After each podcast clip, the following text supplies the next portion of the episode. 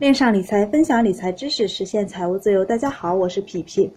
如果认为指数长期呢是上涨的趋势，干脆不止盈，长期投，快退休了拿出来做养老金，是不是收益更好呢？找了一个成立时间比较长的指数，易方达上证五零，从零四年九月到一七年六月，将近十三年的时间里，一直定投不止盈的收益呢，大概是百分之八十六，平均下来呢，每年的收益率呢是百分之六点六，这个收益率不算高，不如去买银行的理财产品。基本上呢没什么风险。如果换成长期上涨趋势的标普来看一下是多少收益？下面呢是博时标普五百，从一二年八月到一七年六月，五年的收益率呢大概是百分之四十左右，平均年化呢是百分之八。不管哪样，收益率呢好像都不太理想。如果认为指数是上涨的趋势，那还不如单笔直接买入，何必定投呢？正因为我们无法预测未来的走势，所以选择定投。那么不止盈的定投就不是好的定投方法，虽然有收益，但是收益却不理想。那么固定利率的止盈算不算是一个好的方法呢？如果对于喜欢研究的朋友而言呢，或者想把基金做好，尽可能的提高收益，我不建议用这种方法。嗯，这种方法呢，只适合不想费太多时间在投资上，不想下功夫研究的人。以前写过一篇文章，目标盈定投呢是否是定投的好方式？可以看一下这篇文章。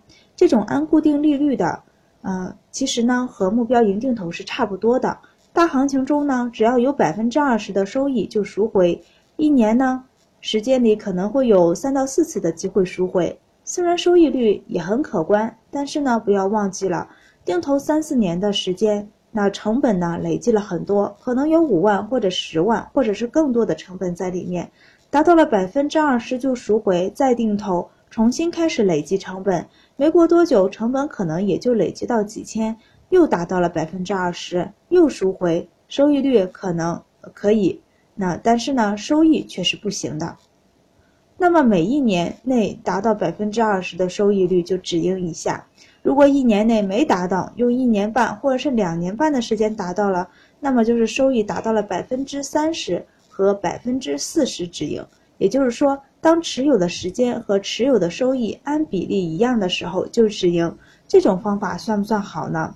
这种方法也同样有上面说的方法所具有的缺点。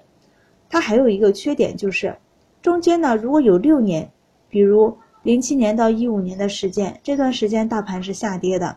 六年的时间单利计算呢，收益要达到百分之一百二十才会止盈，这要看选择的基金了。如果选择的指数基金，可能涨不到那个幅度；如果选择只投资于股票的混合型基金，有的能达到，业绩呢不好的有的就达不到了。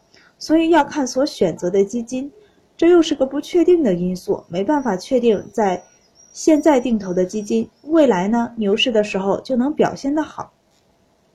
未来的两个月的时间呢，可能会比较忙，更新节目呢可能没有那么及时，但是每周五的指数的盈利收益率以及市净率呢还是会更新的。谢谢大家这段时间的支持，今天呢就分享到这儿。关于这个话题有什么好的想法，可以在微信公众号“皮皮爱理爱财”上留言讨论。那希望听到更多不同的声音，也希望结识更多志同道合的朋友。